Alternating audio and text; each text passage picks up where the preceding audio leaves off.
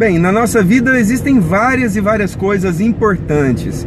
E uma delas, sem dúvida alguma, é aprender a lidar com a culpa. Aprender a lidar com a culpa. Quem não sabe lidar com culpa tem uma dificuldade imensa em tomar decisões. Em tomar decisões, em tomar caminhos. A pessoa fica presa em dilemas, quem não dá conta de fazer isso, fica presa em dilema. Eu escolho isso ou aquilo. Se eu fizer tal coisa, eu vou chegar a tal ponto, mas eu tenho que pagar um preço. E aí onde entra o quanto de força, força adulta você, ou essa pessoa que nós estamos falando, hipotética, tem. Uma pessoa com pouca força adulta, ela tem pouca, pouca tendência, uma tendência muito pequena de assumir culpa. Então ela vai buscar, geralmente vai buscar situações onde ela seja inocente, onde ela não assuma tantos riscos. E se der problema, minimiza o máximo possível. Quem vive assim, vive infantil. Esse é o mundo da criança. A criança é inocente não consegue tomar decisões, mas muitas vezes assumimos uma postura de criança quando precisa pagar o preço e botar a cara a tapa. É, precisa pagar o preço e botar a cara a tapa na vida. E aí é onde entra a força adulta. Como que tá a sua força adulta? No fundo fica uma coisa mais ou menos assim.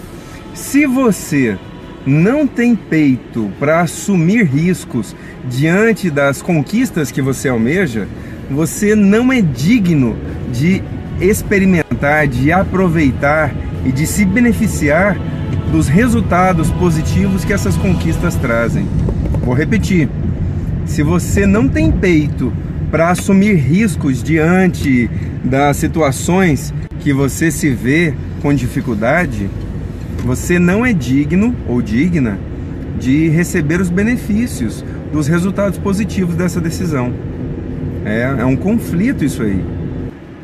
Eu te convido a pagar o preço.